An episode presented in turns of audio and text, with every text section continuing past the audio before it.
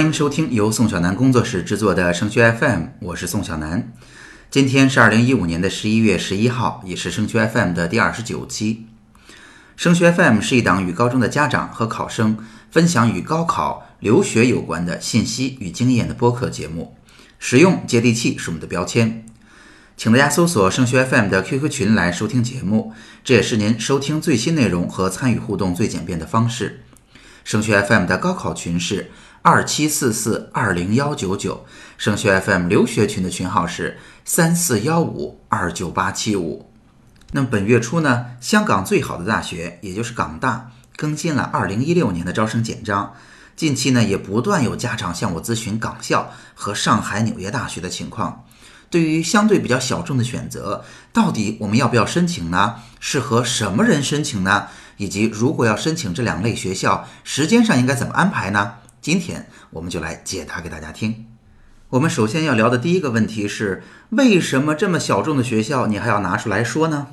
啊，为什么挑中的是港校和上海、纽约大学呢？因为啊，需要告诉大家一个这样的事实：这些学校是我们在大陆能够尝试的机会，而且这些学校其实本身并不比我们所谓的 C 九来的差。啊，C 九就是说北大、清华、复旦、交大、浙大、南大啊、哈工大、西安交大这些学校，那他们的世界排名其实并不比我们的大陆最好的学校来的低。虽然啊，我们不能在排名上绝对的去判断一所学校是好还是坏，但是它在一定程度上也说明了这个学校本科教育的综合实力。在这个基础上，我们需要了解的是，港校和上海、纽约大学在录取的方式上，并不仅仅只看高考的分数。也就是说，当我们的分数考不到大陆顶尖水平，进不了 C 九的时候，我们仍然有可能进到香港的学校和上海、纽约大学。所以，我们自然要把它们拿出来做重点的讨论。第二点要跟大家分享的是，这些学校我们都知道它的价格并不便宜，学费和生活费未来都会挺贵的。为什么我们还值得去呢？跟大陆的学校相比，这两类学校到底有怎样的区别呢？首先啊，很多家长其实也问过这样的问题，就是如果我有机会去港校，有机会去上海、纽约大学，甚至有机会出国留学，成本对于我来讲不是一个特别大的问题的情况下，我到底是选择在大陆念书，还是选择出国留学？那我一般的回答是，如果你在大陆能够进到最顶尖的学校，我会建议你留在大陆；如果你能够去到一个更好的学校，哈，我会建议你去到一个更好的平台。因为在本科阶段，也就是每一个人十八岁到二十二岁这个阶段，平台对人的作用是巨大的。假如我们能进到山大，我们能在年级的前百分之二十，那我们是一个不错的水平。那么，假如我们去到另外一个更好的大学，甚至比山大高出一个水平的大学，我们能在这儿拿到前百分之三十或者前百分之四十，那我们未来的视野是肯定不一样的。而且本科本身就是形成价值观和习惯的时候。所以说，本科有一个好的学校，对人的影响非常之大。那同时呢，在这儿要纠正大家一个错误的观念，有很多家长仍然认为贵的要花钱上的一定就不是好学校，其实并不是这样的。大家知道，很多的世界名校都非常的贵，为什么他们的学费会变得非常贵呢？他们的理由也很简单，就是你只要从我这儿毕业，你的本科、研究生。毕业之后的起薪都会非常的高。那如果在你毕业之后两年或者三年之内就可以把你的学费挣回来了，我为什么要给你一个非常低的学费呢？那么在对于港校和上海纽约大学他们重要性介绍的基础上，我们来分别给大家讲讲港校和上海纽约大学的申请所要了解的必须的信息吧。首先，对于香港来说，香港的好学校啊其实并不多，因为香港的地域本身就比较小。那香港的好学校包括如下几所。就是香港大学、香港中文大学、香港城市大学、香港科技大学、香港理工大学和浸会大学这些学校呢，可能对于我们陆生来说是值得去尝试的。在这其中，我们大陆的同学常去申请的，首先是港大。大家知道，港大是香港最好的学校，名气也最大。其次呢，还会有香港科技大学和香港理工大学。因为这也是很好的工科和理科的院校，很多同学也都愿意去申请和尝试。那这三所大学呢，都是我们需要在学校的官网上去单独申请的，截止日期一般也比较晚，会到高考之前。那么另外两所我们大陆同学常去的学校是香港中文大学和香港城市大学。为什么是这两所呢？因为他们的申请方式比较特别。这两所学校不需要我们在学校的官网上去做单独的申请，因为啊，这两所学校都在我们志愿填报当中的提前批里。如果你想尝试这两所学校，只需要在高考结束之后，志愿填报的时候看准批次，把他们选上就可以了。那因为啊，香港的学校在大陆招生啊，时间也已经比较久了，而且香港和大陆离得也不远，大陆对香港的学校认知度还是比较高。同时，很多家长那儿还有这么一个需求，就是我希望孩子去一个好学校，但最好不要离我特别远。这个需求在港校那儿又得到了满足，所以香港的学校现在在整个大陆地区接受度还是比较高的，所以大家的分数就会比较高。因为大家了解，在志愿填报当中，分数都是报出来的。如果有更多的分数更优秀的同学选择香港学校，那么香港的学校的分数就会变得更高。在申请流程方面，香港的大学申请的流程并不复杂。一般来讲，包括一个网申和一些简单的表格。那么再提醒大家一次，对于港大、港科技、港理工和浸会大学而言，我们需要提前来到学校的官网去了解学校在大陆的招生信息，并且在学校的官网上单独申请。对于港中文和港城市这两所学校来讲，我们可以等到志愿填报的时候再加考虑。那为什么在这个时候要提醒大家，香港的学校要做个决定了呢？是因为香港大学从二零一五年开始，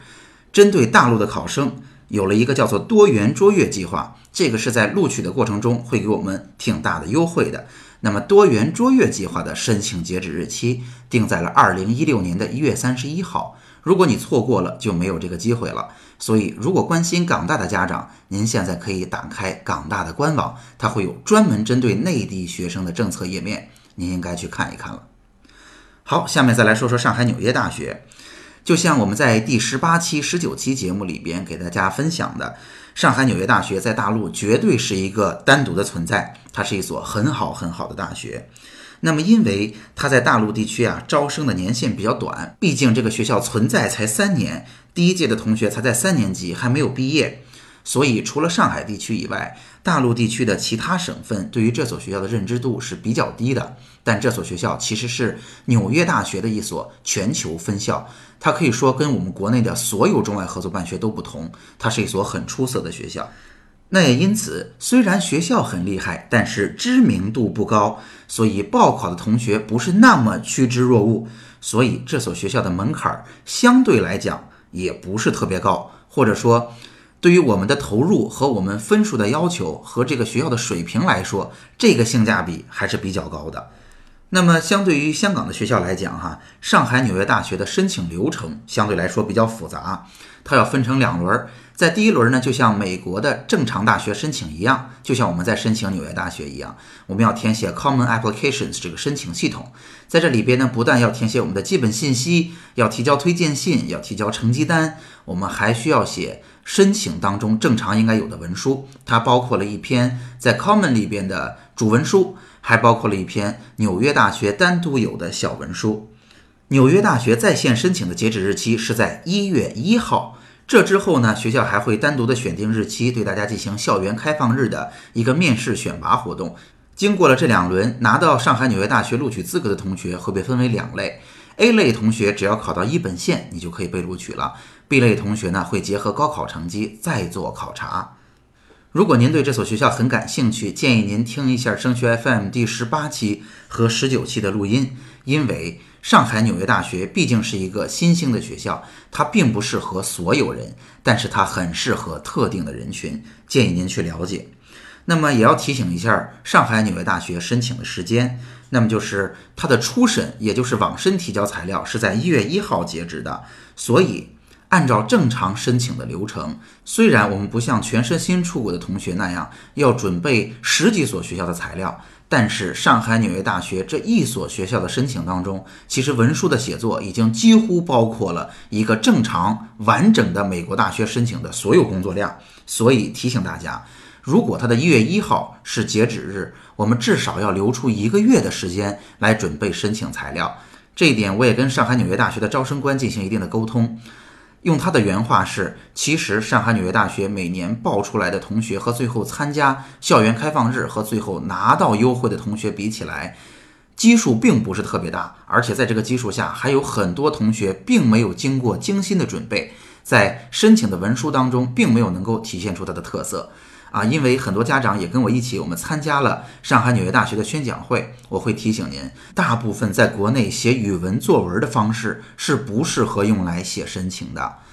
美国大学的申请可能更在乎你的个人的性格、你的经历以及你在经历中得到的成长。好，我们总结一下吧。香港学校和上海纽约大学对于同学们来讲一定是个好选择，但是它一定是小众人群的选择。所以，如果您碰巧合适，那我就把信息分享给您，提醒您不要错过了这样的好机会。希望如果这适合你，你要积极的做好准备和尝试哦。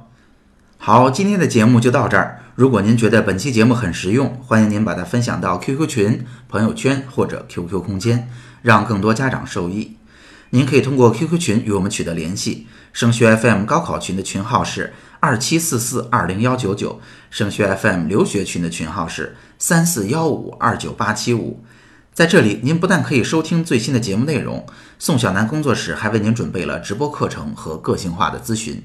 升学 FM，让我们在孩子升学的日子里相互陪伴。我们下期见。